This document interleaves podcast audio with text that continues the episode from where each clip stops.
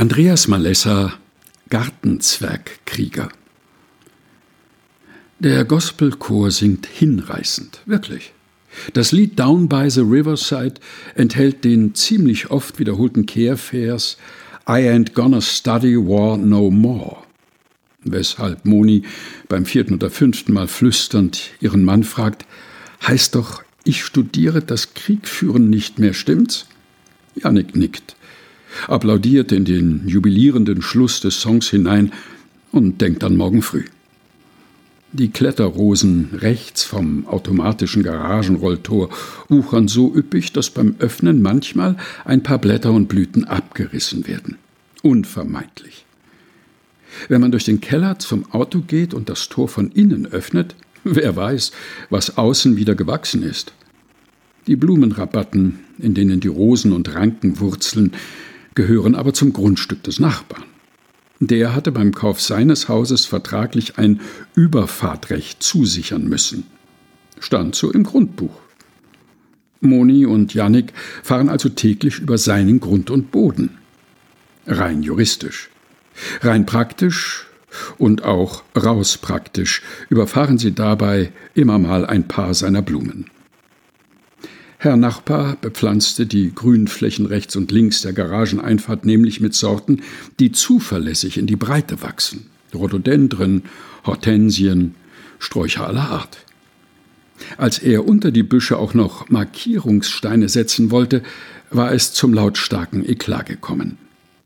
Morgen früh wird Jannik wieder rausschlingern. Rückwärts. Der Chordirigent erklärt jetzt etwas langatmig, dass der Prophet Jesaja um 700 vor Christus eine Wallfahrt zum Berg Zion imaginierte, dass Gott die Völker zurechtweisen, alle Kriege beenden und ein Friedensreich herbeiführen würde. Die Band intoniert I'm going up the mountain. Der Chorleiter ruft Schwerter zu Pflugscharen, lasst uns pflügen statt schießen, dann schmettern die Stimmen. Moni denkt an die Skulptur vor der UNO, an den heroischen Schmied, der das Schwert krumm hämmert, und an die Aufnäher auf den Jacken der Friedensdemonstranten in der DDR. Gibt es heute mehr Kriege als zu Jesajas Zeiten, oder hören wir nur von allen? Können machtlose Kleinbürgerinnen wie Sie die Kriegstreiber der Welt stoppen? Frieden schaffen ohne Waffen, je, das trugen ihre Eltern als Aufdruck auf Halstüchern.